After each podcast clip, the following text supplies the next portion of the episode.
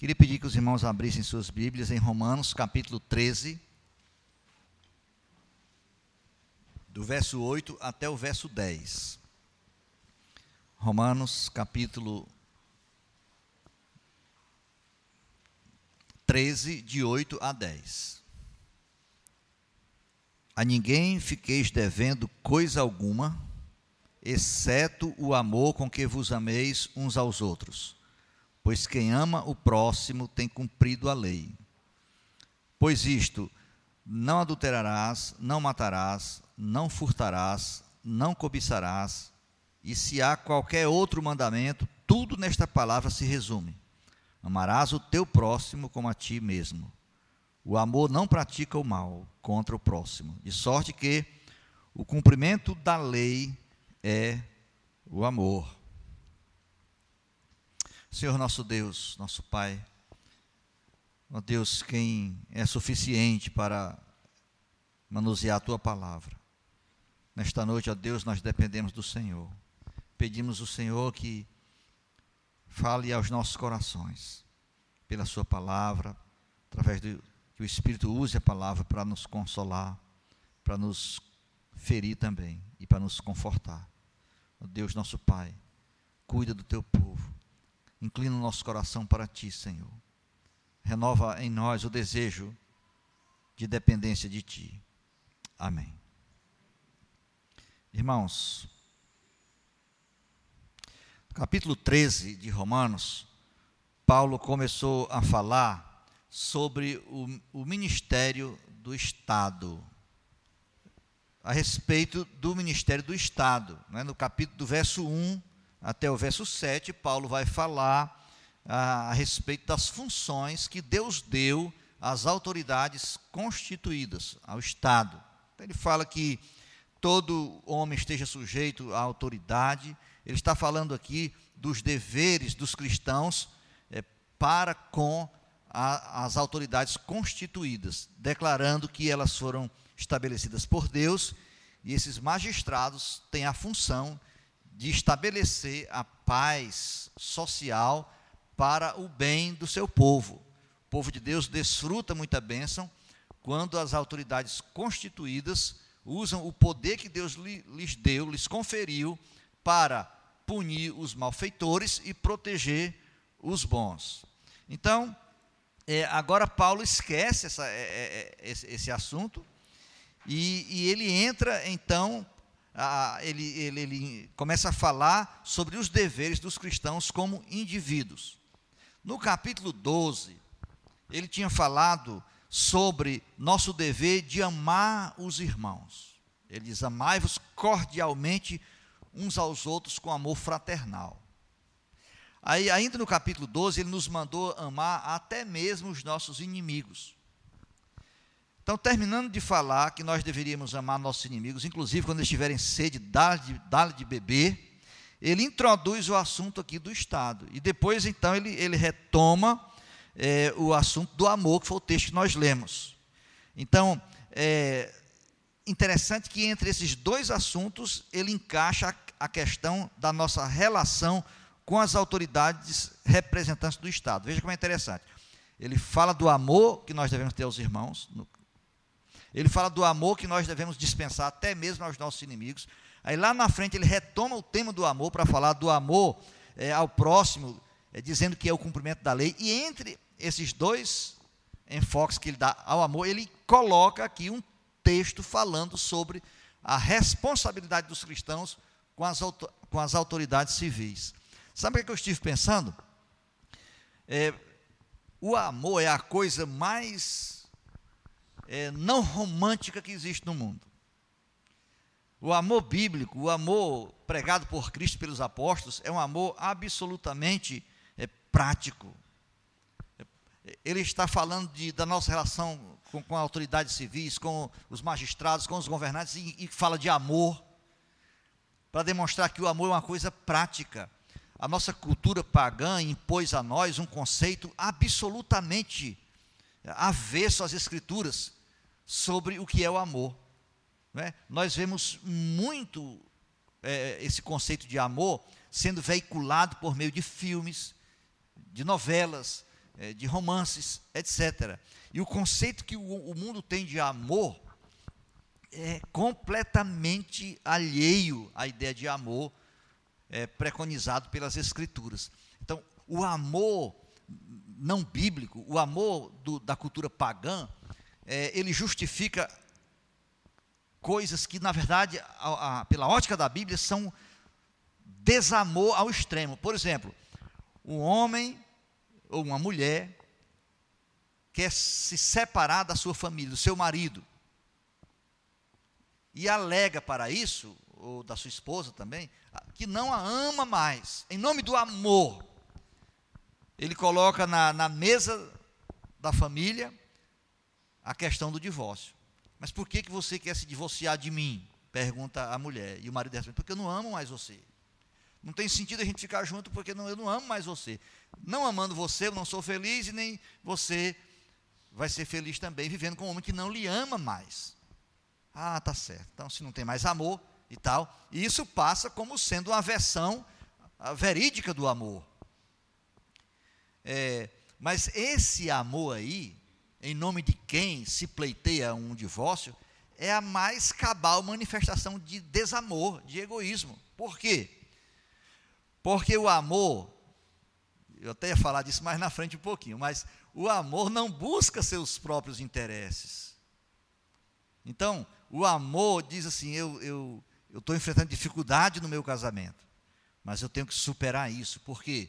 Porque eu tenho que, eu tenho que pleitear é, os meus, o bem-estar dos meus filhos. É, eu tenho que amar a minha esposa que um dia eu tirei do lar paterno para viver comigo. Estou em aliança com ela diante de Deus. Então, é, mesmo sendo sacrificoso esse momento que nós estamos passando, eu não vou desistir do meu casamento por causa dos profundos compromissos que eu tenho envolvendo outras pessoas que dependem completamente de mim para a sua vida, para a sua existência estabilizada. Minha família, meus filhos, minha própria esposa. Mas em nome do amor, você, a pessoa vai e tratoriza tudo isso. Machuca todo mundo. Mergulha os filhos em total desesperança. Desestabiliza a família, envergonha os filhos. É, desmoraliza o evangelho quando é crente, em nome do amor. Então, irmãos, o amor não é romântico, viu? O amor bíblico não é romântico. Ah, viu que você olha para um, a, a, pessoa está assim, todo bambo, está amando, né? Está né? amando coisa nenhuma, isso não é amor. Não sei o que é isso, não. É, certo? Mas não é amor. o amor bíblico, ele não é romântico. Aliás, é a coisa mais longe de ser o amor bíblico é romântico. Né? Vamos ver aqui. Primeiro, no verso 8, Paulo diz assim: A ninguém fiqueis devendo coisa alguma. Está falando do amor, ele vai falar do amor. E ele começa: A ninguém fiqueis devendo coisa alguma. Certo? Essa é a primeira parte do versículo. Então, ele está falando aqui de dívida mesmo. Tá certo? De dever alguma coisa às pessoas. Então, a facilidade de contrair dívidas é uma prática censurada aqui. Está relacionado com, com o tema do amor. A, a indiferença em pagar nossas contas é condenada nesse texto. Por quê? Porque é um ato de desamor. Quando você não paga uma dívida no prazo combinado, você não está amando. Você está colocando tropeço na vida do seu próximo. Então, uma dívida não paga, ela gera sentimentos que fere o amor. Por exemplo, na pessoa a quem você deve. Se você ama, você vai pagar o que você deve à pessoa, porque se você não, pra, não pagar a pessoa, você vai gerar um sentimento na pessoa, um sentimento ruim. A pessoa vai sofrer porque precisa de receber o dinheiro que você deve para ela e você não paga. Ah, você vai gerar sentimento nas pessoas que ficam sabendo que você é uma pessoa que não cumpre seus compromissos. Então isso atenta contra a sua reputação. E isso é uma falta, uma falta de amor ao Evangelho. Por quê? Porque o cristão precisa de ter boa reputação. Tá certo? Ele precisa ter para quê? Para adornar a mensagem que ele carrega, o nome que ele carrega, que é o nome de Deus e do Evangelho. E você não pagar suas dívidas também gera sentimentos na sua família. Por exemplo, vergonha, não é? Você é, é, é filho de um caloteiro, né? Isso é uma vergonha para um filho. O telefone toca, aí o filho atende, aí é, papai é, é, do SPC, não diga que eu não estou. Né? Alguma coisa assim. Bate na porta, falou, não, diga que eu não estou. É o cobrador, é o devedor, né? E por aí vai. Então, é, não pagar isso, é, não pagar o que nós devemos às pessoas, é mau testemunho, traz desonra para o Evangelho. A Bíblia diz em Salmo 37, 21, que o ímpio toma emprestado e não paga. Mas vocês percebem que, que é uma coisa sem graça falar disso? Que romântico há, há nisso. Mas, pastor, você fala de amor, amor é assim, falar assim, ah, amor é um lago espelhado, né? refletindo a lua, me inspirando a escrever uma poesia para a mulher amada, tal, né? É, é, amor é, é ficar com, a, com, com um olhar de vaca atolada na direção de uma pessoa, não é? Pois é, mas eh, amor aqui está relacionado com coisas absolutamente práticas, pragmáticas. Então você que está olhando para o amor, ah, eu amo você. É, quando eu vi a primeira vez que, que meus olhos te viram, foi como mergulhar no mar azul do amor. Aí, tudo bem, você diz isso para a moça lá e tudo. Aí você pega e não paga suas dívidas. Ah, mas ele me ama demais. Ele diz cada coisa para mim. Ele disse quando primeira vez que vi os meus olhos foi como, como se, se visse o mar. Nunca ninguém disse isso para mim. Aí ele não paga a conta que deve. É, é, é, é caloteiro, é desonesto. Não é amor. O amor é, seria outra coisa. Então, o amor é o cumprimento de todas as nossas obrigações morais. Isso é o amor. Entendeu? Nossa, nosso, nosso mundo vende a ideia, a psicologia se aproveita disso também, que, por exemplo, o, o, o pai que não, que não tem tempo para o filho, que se leva, vai trabalhar, sai de manhã para trabalhar, vai para o chão da fábrica, passa o dia lá e volta não sei que hora da noite, não ama o filho. Eu não estou dizendo que é correto o pai não ter tempo para o filho. Mas tudo isso daí que ele está fazendo é amor.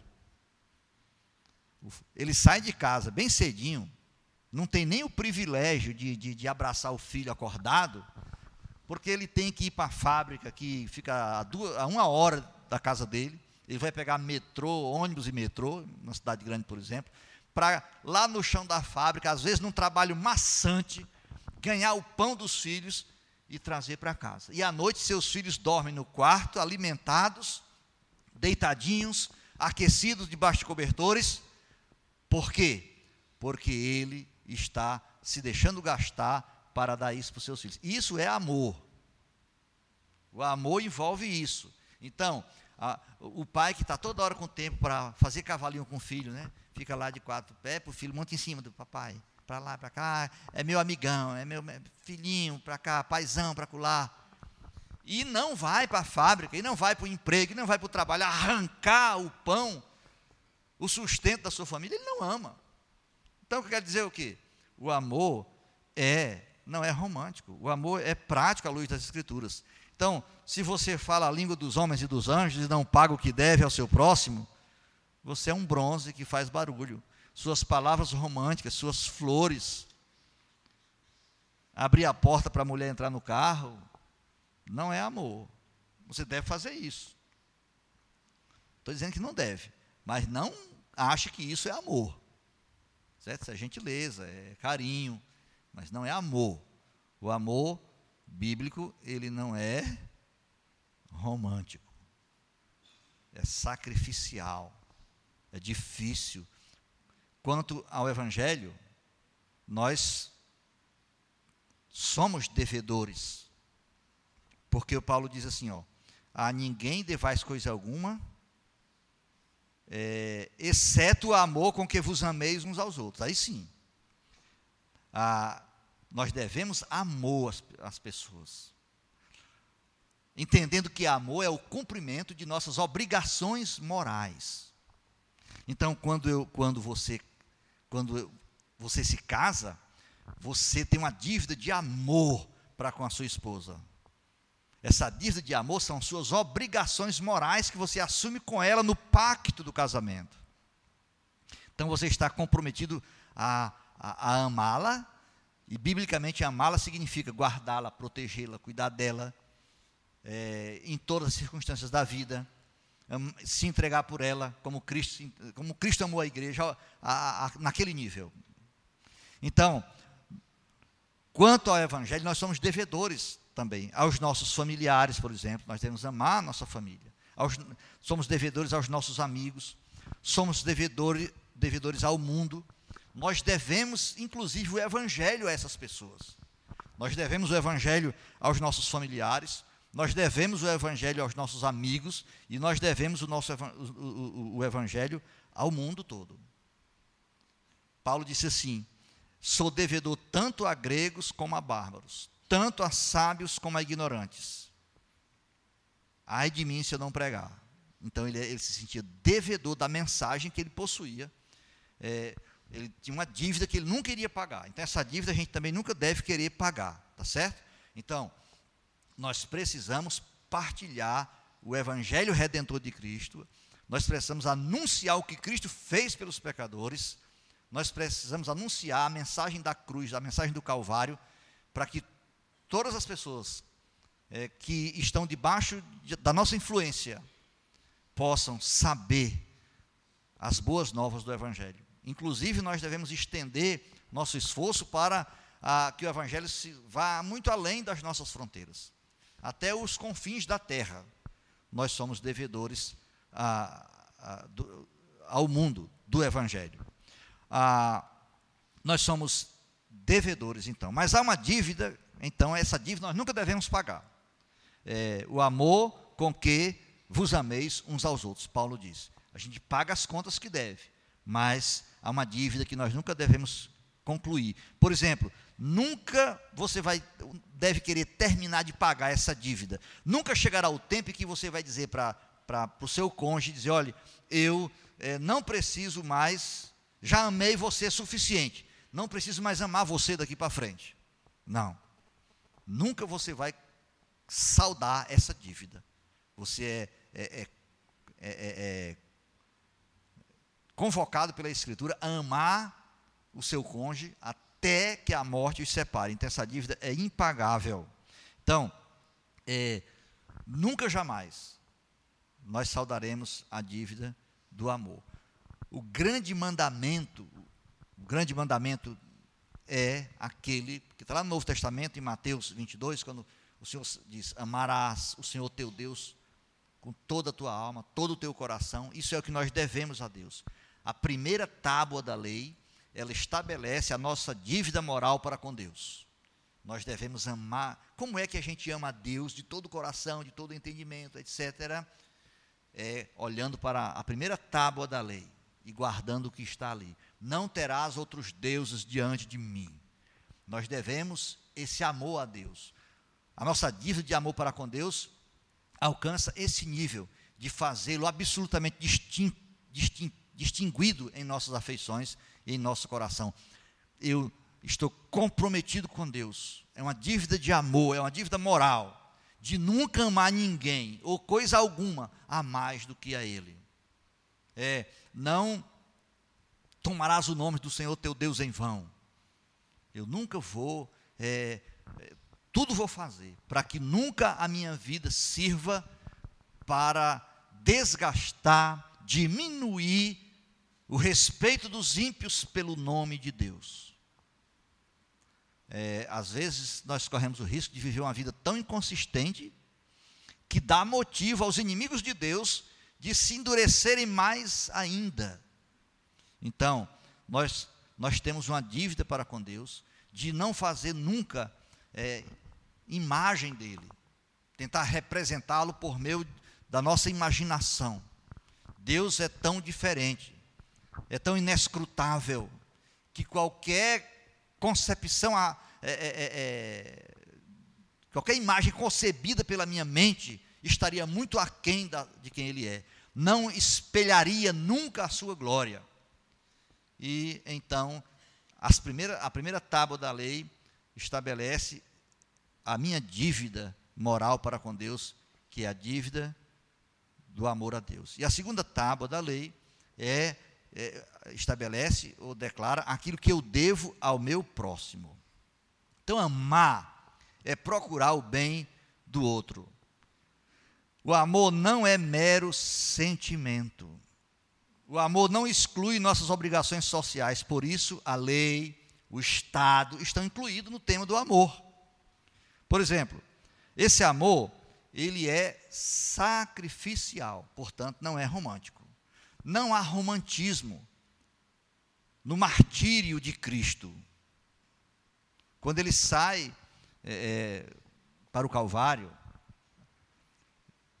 não há nem ali a maior expressão do amor que já existiu no mundo. A cruz é a maior manifestação do amor. É a loucura, é uma loucura de amor a morte de Cristo na cruz. No entanto, não há nenhum vestígio de romantismo ali. Muito pelo contrário, é dor e sofrimento. Irmãos, o amor bíblico é, é, é, é um tipo de amor é, que o mundo nunca concebeu. É uma coisa, é um amor de, de, de novo tipo mesmo. Quando é, essa palavra grega, ágape, para definir amor, é interessante. Os gregos, as, as, obras clássicas dos gregos, eles falavam muito sobre o amor. Né? Existe é, é, é muitos, muitas obras é, gregas que falam sobre o amor. Sempre tem alguma coisa que fala sobre o amor, né? o amor de, de Ulisses por Penélope, etc. e tal.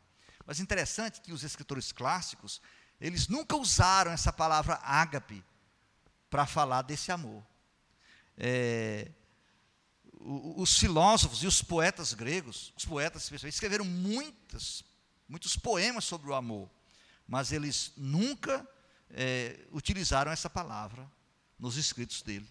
Então, por isso que quando Paulo fala de amor, ele vai ter que explicar para o, a igreja de Corinto, que era uma igreja profundamente, culturalmente grega, ele tinha que explicar o que ele estava dizendo. Se ele dissesse, só eu vou mostrar para vocês agora um caminho mais excelente, é o amor. Aí o, o, grego podia pensar qualquer coisa a respeito do amor. Se eu dissesse hoje à noite, gente, é, eu vou falar para vocês, chegasse numa reunião de pessoas que não conhecem a Bíblia, dissesse, hoje eu vou falar sobre o amor para vocês. Né? Se o padre Fábio de Melo se apresentar aí, olha, nós vamos receber o padre Fábio de Melo aqui no nosso programa, ele vai falar sobre amor. Pronto, aí você vai é, esperar que ele diga o quê? Aquelas coisas que você já sabe, o amor e tal, não sei o que mais e tal, aquela, um monte de, de termos, é, de conceitos românticos, etc., aquela peguice toda. Paulo sabia que a expectativa das pessoas que para quem ele ia falar sobre o amor poderia ser seria a expectativa gerada neles pela cultura deles. Então Paulo diz: não, peraí, eu vou dizer para vocês o que é o amor, que eu aponto aqui como um, um caminho sobremodo excelente. Então, ele vai dizer no capítulo 13 de, de, de 1 Coríntios: o amor é paciente, o amor é benigno, o amor não arde em ciúmes, não se ufana, não se ensoberbece, não, não se conduz inconvenientemente, não procura seus interesses, não se exaspera, não se ressente do mal, não se alegra com a injustiça, mas regozija-se com a verdade. Tudo sofre, tudo crê, tudo espera, tudo suporta. O amor jamais acaba. Já pensou? O que a gente mais escuta falar quando o assunto é amor é essa história de que ó, acabou o amor, acabou tudo. Quando é que o casamento acaba? Quando acaba o amor. Aí Paulo vai dizer: o amor jamais acaba. Então aquilo que acabou, e que você está chamando de amor, e que em nome disso está querendo fazer uma profunda, uma ruptura no seu casamento, não é amor. Porque o amor jamais acaba. Por quê? Porque o amor são nossas obrigações morais para com o nosso próximo. Então a minha obrigação moral para com minha esposa nunca acabará jamais. Meus sentimentos eróticos, é, minha paixão sexual pode até diminuir. Pode até diminuir drasticamente. Isso daí é uma coisa física o nosso corpo, é, à medida que os anos passam, eles vão enfraquecendo todas as suas potencialidades, inclusive a sexualidade. Mas isso não é, isso daí pode diminuir. Mas o amor nunca se acaba. O meu compromisso de amar minha mulher nunca vai se acabar. Ainda quando eu estiver é, velho e bem velho. Então outras coisas acabam, mas o amor não acaba, porque o amor são nossos compromissos morais com Deus e com o nosso próximo. Então Paulo teve que explicar isso daqui. Esse amor não, não, não, é, não, é, não é eros, não é filéu, não é, ele é ágape. Então, é, o eros, que era uma palavra muito usada na, na, na, na poesia grega para falar de amor, ele é mais ou menos o amor que a gente entende hoje, que a nossa sociedade é, entende como amor. É um amor sem bússola moral, é, centrado em si mesmo, sem, nem, ou, sem nenhuma ou com poucos interesses, interesse, é, consideração pelos interesses alheios. Então, esse é o amor eros. Então, quando você lê literatura brasileira, inocência, né? Luzia Homem, é, Iracema, Lucila, você vai falar, é, lá é cheio de, da ideia de amor, mas o amor sempre é o amor sem bússola moral, é o amor puramente emocional, é, lascivo, às vezes nem sempre é rebaixado, às vezes é um amor, um sentimento elevado, mas sempre expressando aspectos da nossa afetividade e sexualidade. E isso é por isso que Paulo usou uma palavra que não era usada para falar de amor e teve que explicar o que é que ele queria dizer quando falava de amor, tá certo? Então, qual o amor? Ele precisa de ter conteúdo, né? Quando você voltando ao mesmo assunto, quando, quando, quando um homem diz, um rapaz diz para você, eu, eu, amo você, o que, é que ele está querendo dizer? Ele precisa explicar, ou não precisa? Eu amo você. Às vezes o gaiato está querendo dizer outra coisa. Está querendo, é, é, é, uma oportunidade, uma brecha para é, fraudar aquela, aquela jovem. A lei é a bússola do amor. Então, a lei é a bússola do amor. No verso 8 do texto que eu li, diz: Quem ama o próximo tem cumprido a lei. Ah, e, e no verso 10 diz: O cumprimento da lei é o amor. Então, a bússola do amor é a lei. Então, quando um jovem cristão diz para uma moça: Eu, eu amo você. Ou o marido cristão diz para a mulher cristã: Eu amo você. Ou na, na cerimônia do casamento ele declara o amor dela, dele por ela ele deve estar, estar dizendo que vai, que está assumindo o compromisso moral de é, viver, praticar em favor dela a segunda tábua da lei. Então, deve significar que ele não vai adulterar contra ela, certo? Que ele não vai matá-la, que ele não vai roubá-la, que ele não vai cobiçar o que. Enfim, são obrigações morais que ele está é, definindo resumindo na palavra amor. Deve ser isso. Então, no primeiro momento, amar o próximo é não fazer mal ao próximo. Paulo diz: é, Pois isto, não adulterarás, versículo 9: não matarás, não furtarás, não cobiçarás, e se há qualquer outro mandamento, tudo nesta palavra se resume: amarás o teu próximo a ti mesmo. Então, no primeiro momento, amar o próximo é não fazer o mal a ele. No verso 10 do texto que nós lemos, Paulo diz assim: o amor não pratica o mal contra o próximo. Então, a primeira face do amor é essa: o amor não atenta contra o seu próximo. O amor não é, é, ofende, não é, é, é, pratica o mal contra o seu objeto amado, no caso aqui, o seu próximo. Então, é, quando uma pessoa se recusa a adulterar com outra pessoa, isso deve ser, o cristão não faz isso, por quê? Porque a, a, ele quer proteger o casamento do seu próximo a integridade da família do seu próximo e assim por diante. Então, é, não roubar é não arrebatar a propriedade de outrem. Por que, que, eu, não, que eu não vou roubar? É, claro que a, a, eu, eu, eu, seria, eu, eu pagaria um preço alto se eu praticasse o roubo. Mas a minha motivação para não roubar é o fato de que é, eu tenho um compromisso moral de não usurpar para mim aquilo que é do meu próximo. Entendeu? Por isso que eu não devo nem cobiçar o que é dele. Então, se uma coisa foi dada a ele, então eu não devo querer para mim porque é dele. Né? E, e o amor, é, o conteúdo do amor, né, a lei é, é uma coisa tão prática que no Antigo Testamento vai falar da mulher, da casa, do jumento, do boi, Entendeu? Como o amor não é romântico. Não, amar o próximo é não querer a mulher do próximo, não querer o jumento do próximo, o boi, a casa. No primeiro momento, amar é não fazer mal, não praticar o mal contra o seu próximo. Tá certo? Não cobiçar é não desejar o que já pertence a outro. Isso pode ser sucesso, posses, posição, riquezas, etc. É, Calvino disse assim: é como se Paulo estivesse dizendo, Calvino disse, ao solicitar que obedeçais aos magistrados, estou simplesmente exigindo que os crentes pratiquem a lei do amor.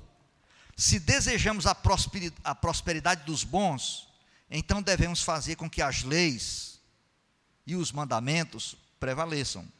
Aprendamos a obedecer aos defensores da lei, pois são eles que nos proporcionam a paz social. Interessante isso daqui.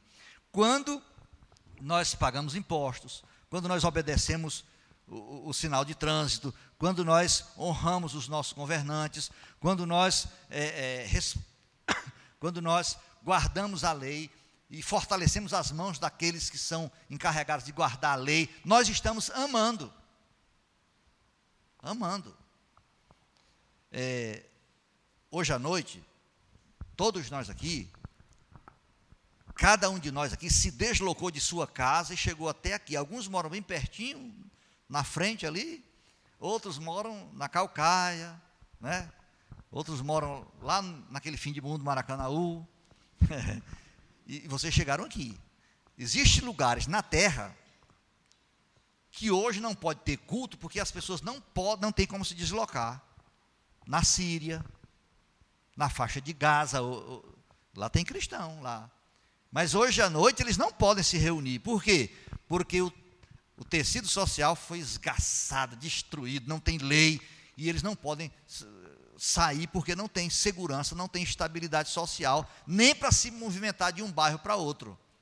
Então, querer é, fortalecer as mãos daqueles que podem manter o, o, a, a sociedade é, é, pacificada, normalizada, adequada para que nós possamos viver uma vida piedosa com a liberdade que nós temos, é amor.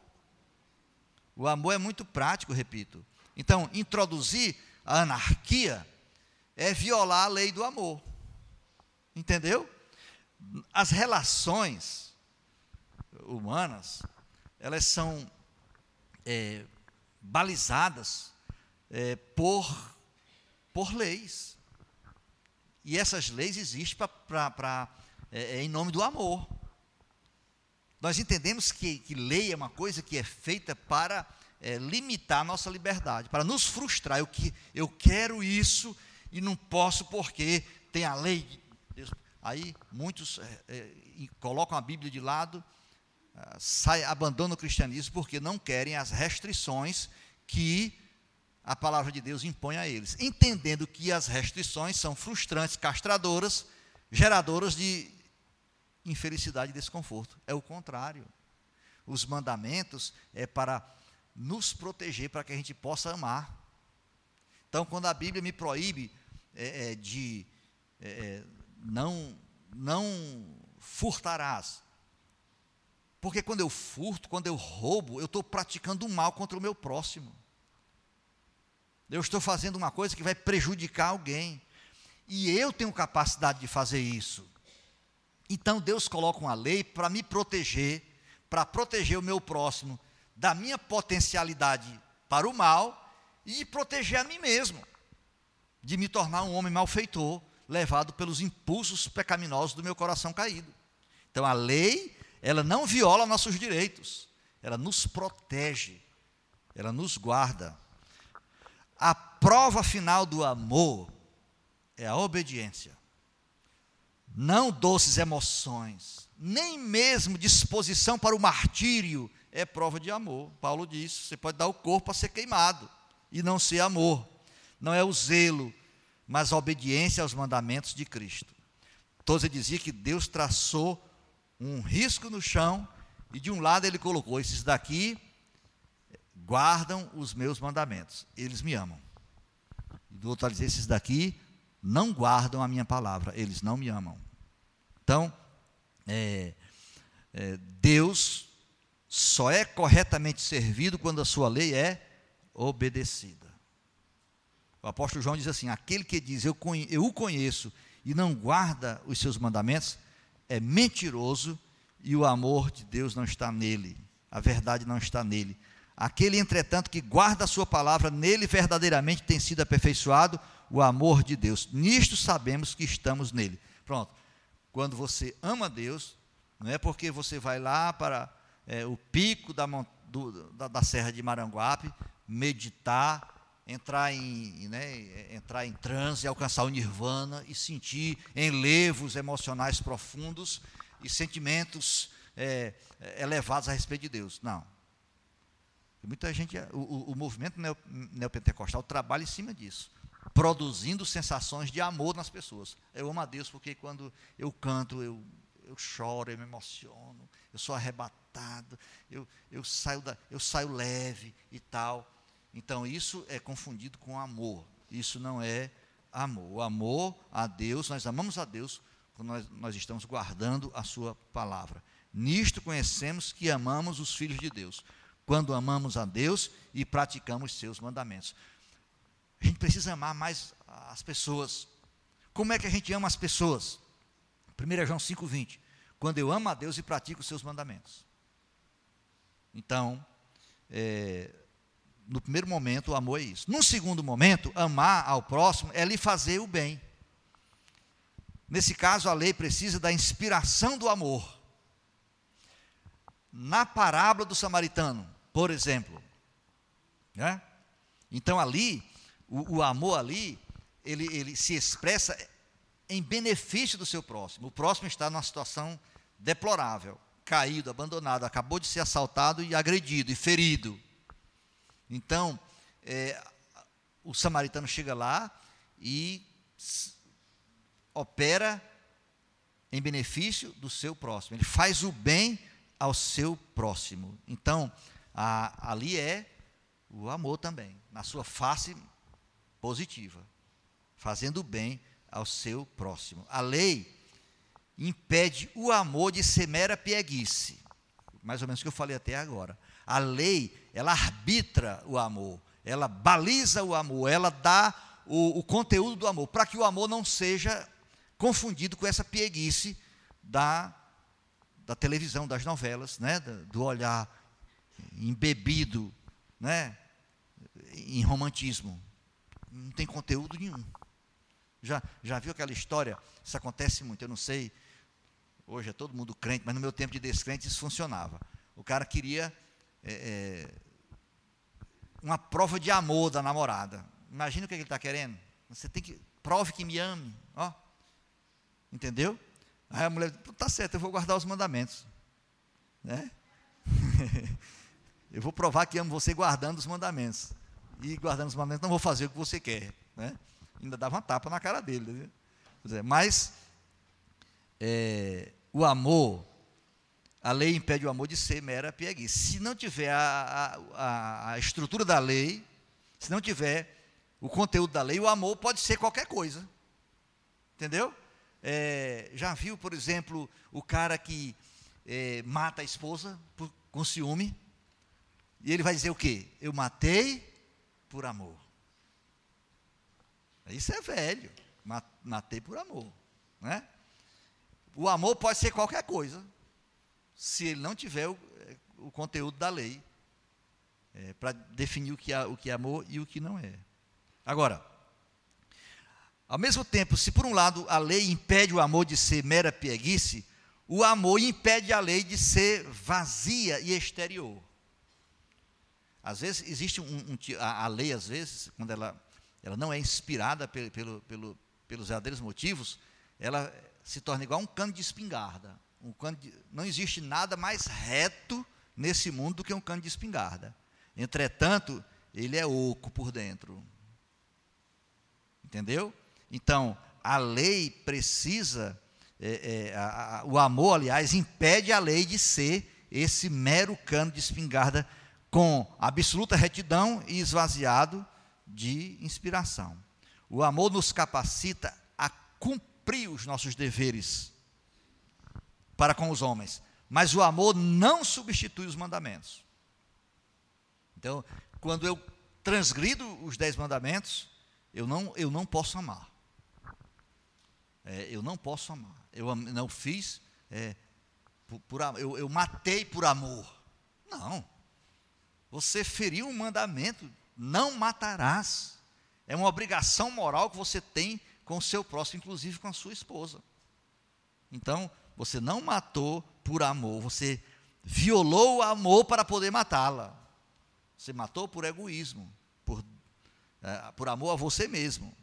O amor precisa dos dez mandamentos para se expressar. Paulo declarou ser a lei normativa de nossa conduta nas nossas relações sociais com todas as pessoas, seja com o Estado, seja com os irmãos, seja com os inimigos, seja com o cônjuge. O amor, irmãos, não é um sentimento transgressor. Entendeu? Então, você. E, e, e, o cinema e a televisão, a proposta da, da cultura do mundo é justamente é, é, construir a ideia de um amor que, em nome dele próprio, transgride qualquer lei, né? Vocês já assistiram As Pontes de Madison? É, vocês vão ver isso. Uma, uma, uma, senhora casada, mulher de um fazendeiro, o marido vai para uma exposição de gado em outra cidade com os filhos e ela fica sozinha. E ela é muito bonita, mas muito largada, trabalha só na, na fazenda e tal. E chega um repórter da, da Geográfica Internacional e tal, e vai é, é, se hospedar ali, porque vai bater as fotos das pontes e tal, não sei o quê, e se envolve é, emocionalmente com ela. Eles se apaixonam. Então, é, a, a, pressão dele sobre ela é o que? Não, a, a, gente se ama. Nós temos direito de ser feliz e tal. Você está. Aí, aí, aí entra o conflito.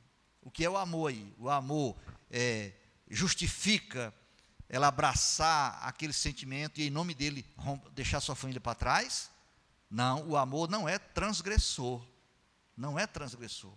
O amor, é, o sentimento, a paixão, a, a lascívia, ela é transgressora. Nesse caso, por exemplo.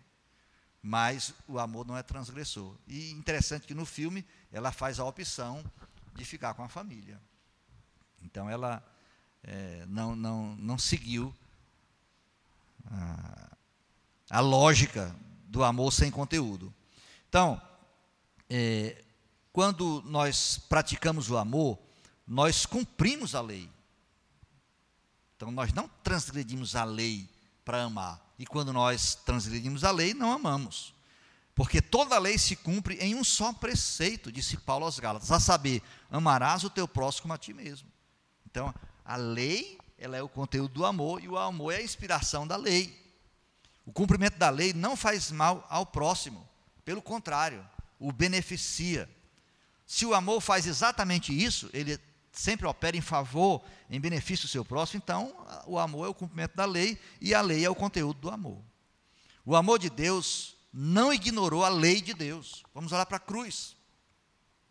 Por que, que Deus entregou seu filho para morrer por nós? A Bíblia diz que foi por amor.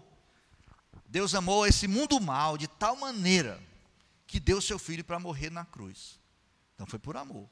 Mas por que que ele é, não pôde entregar, é, é, é, nos amar através de seu filho sem sacrificá-lo? Por causa da lei. A, a lei é, exigia a punição dos seus transgressores, no caso, nós. Então, é, Deus não podia nos amar transgredindo a lei. Então, ele, mas ele queria nos amar. E para nos amar, ele teve que cumprir a lei, a própria lei dele. Eu estou usando, ele teve que cumprir, Deus está acima de, de, da lei, porque a lei foi ele que criou. Então ele vai lá e satisfaz a lei, entregando seu filho para aquela morte sacrificial no Calvário. Então aí depois de cumprir todas as demandas da lei, então ele é livre para nos salvar. Ele se torna o nosso justificador sem sacrificar sua justiça. Então a lei é, é, não pode ignorar, o amor não pode ignorar a lei. É o amor que leva um pai cristão, por exemplo, a disciplinar seu filho. Não é porque é, é ele não ama o seu filho, é o contrário porque ele ama o seu filho, ele precisa é, aplicar sobre ele, quando houver necessidade, os rigores da disciplina. Por quê? Porque o amor do pai pelo filho não é um sentimento de, ah, meu filhinho lindo e tal, não. É uma obrigação moral que ele tem com o filho de criá-lo na doutrina e na admoestação do Senhor. Quando o filho necessita de ser corrigido e o pai não o faz, ele transgride um mandamento de Deus. E o amor não é transgressor. A partir daí ele perdeu toda a capacidade de amar o seu filho. O que ele fizer em favor do seu filho é para prejuízo do caráter do seu filho. Não é assim não? Embora que a, a, a psicologia vá usar um monte de explicação que vai atenuar o seu sentimento de, de culpa. Né? Esse menino é hiperativo. Hiperativo é uma ova. É um menino sem disciplina, mal criado, mal educado. E, hiperativo. Que conversa é essa? Hiperativo.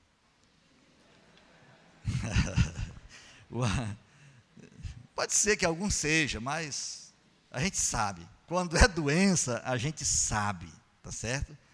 É, pois bem, Deus casou o amor com as duas tábuas da lei. Veja aí, no texto que nós. Eh, Romanos 13, vamos ler o verso 9 e 10.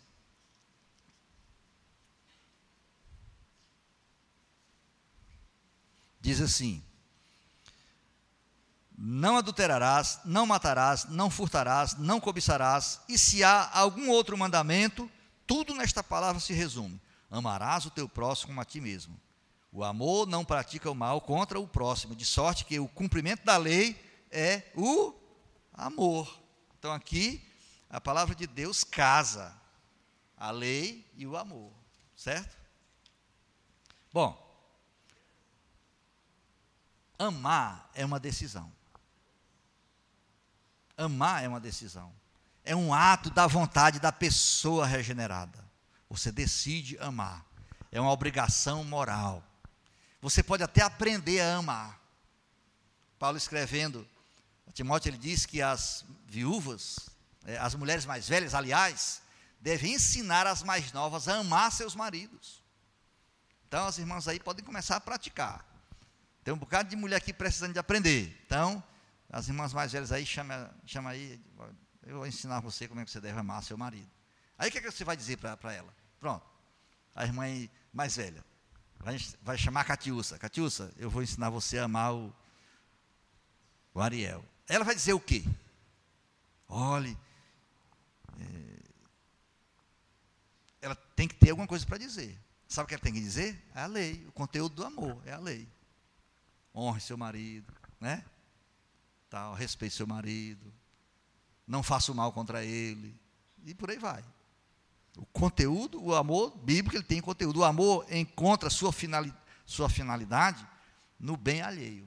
E esse bem é todo é, regulamentado pela lei de Deus. Viver sempre pensando em si mesmo é a antítese do amor. Não é não?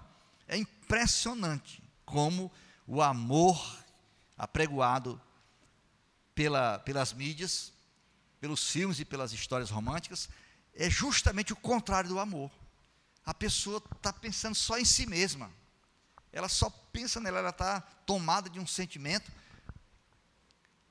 Interessante que o que há com, com Eros, que é essa, é, é essa tonalidade de amor mais lascivo, mais sexual, é que ele não se sente transgressor.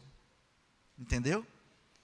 É, não sei se vocês já tiveram a oportunidade de lidar com uma pessoa que está é, é, é, desfazendo o casamento em nome de um outro relacionamento. A pessoa não consegue se enxergar como transgressora. Por quê? Porque ela justifica o passo que ela está dando é, com o sentimento que ela tem. O sentimento dela é tão elevante, tão elevante e tão elevado e tão, e tão belo e tão romântico que ela não pode ver nenhuma maldade naquilo. Entendeu? Então não é que Eros seja o, o, bruto, o, a coisa extravagante. Não. As pessoas fazem isso em nome de um, de um sentimento que lhes dá prazer, mas eu, eu, eu, não, me sinto uma, eu não me sinto mais bem com, com a minha mulher ou com o meu marido. Eu me sinto bem com outra pessoa. O sentimento da presença, é, a, a, o envolvimento emocional é profundo com outra pessoa e não é mais com o cônjuge. De forma que a pessoa elabora todo um, um, um, um enredo que faz com que ela, com, com, que evapore da consciência dela qualquer vestígio de, de culpa. Entendeu? Mas por quê? Você perde toda a objetividade. Quando você abandona a lei, você perde toda a objetividade. Você não tem mais nada objetivo para servir de parâmetro. É, você então se torna um transgressor da lei em nome de um, de um sentimento completamente subjetivo e romântico, que não é o amor, tá certo? Tiago diz que a fé sem obras é morta. E da mesma forma podemos dizer que o amor sem a manifestação do amor é igualmente morto. O amor sem a expressão do amor é morto. E a expressão do amor é o cumprimento da lei. Se você transgredir a lei, você não ama. Por exemplo, você começa a dirigir seu carro e porque você tem que chegar é, em cima da hora, é, você está atrasado para um compromisso que você marcou, e você sai em alta velocidade, e você sai ultrapassando os sinais, semáforos vermelhos. Isso é amor? Você está amando seu próximo? Você vai bater no carro do seu próximo, vai matar uma pessoa, filho, uma pessoa. Então você, ao transgredir a, a, a lei de trânsito, você está colocando em risco a vida do seu próximo. Logo, você não está amando o seu próximo. Então, por quê? Porque o amor nunca é transgressor. O amor nunca é transgressor. O que o, o, transgressor é o egoísmo. É o sentimento de amar a si mesmo e, e pleitear somente seus interesses. Você está querendo chegar naquele compromisso na hora que você marcou, e em nome disso você coloca em risco todas as pessoas que estarão cruzando aquelas ruas e avenidas que você vai ultrapassar em sinal vermelho. Em nome de você mesmo, você coloca em risco uma multidão de pessoas. Então, é sempre assim. Quando nós é, não é, é guardamos o nosso coração, nossa afeição, quando a lei de Deus não é mais o nosso deleite, quando a lei de Deus é vista como uma coisa que me, que me prende, que me, que me oprime, que, me, que tira a minha liberdade, que me impede de ser feliz. Então é hora de, em nome dessa necessidade, de voltar a, a, a revirar os olhos de emoção, me torno um transgressor da lei. Daí eu perco tudo. Eu perco a capacidade de amar. E o que eu fizer dali para frente não é mais amor. É puro egoísmo. Então, o amor, irmãos, para encerrar mesmo, o amor tem um fundamento muito sólido. O verdadeiro amor, ele tem um conteúdo muito denso. É a lei de Deus. Nunca transgrida os mandamentos de Deus. É, nas suas relações, os sentimentos não são o motor. Suas emoções são altamente voláteis e variáveis. Você pode estar sentindo a maior afeição por uma pessoa hoje e amanhã não está querendo nem ver aquela pessoa. Não significa que hoje você está amando e que amanhã você não está amando. Significa que hoje você está é, com, com bom humor e amanhã você está irritado e por outras circunstâncias você não quer aquela companhia. Mas isso não é, não é amor nem falta de amor. O amor é uma decisão de amar, é uma decisão de cumprir as nossas obrigações morais para com as pessoas, para com Deus em primeiro lugar para com as pessoas em segundo lugar. Vamos cantar. Pedir a Deus que visite a sua igreja, que nos dê capacidade de amar. Sem o Espírito de Deus, nós não somos capazes de ir além de nós mesmos. Sem o Espírito de Deus, nós não enxergaremos nada na vida a não ser nossos próprios interesses. Só o Espírito Santo de Deus pode nos capacitar é, é, a esquecer de nós mesmos e guardar a palavra de Deus em favor dos outros e em favor da glória de Deus também. Vem, visita tua igreja.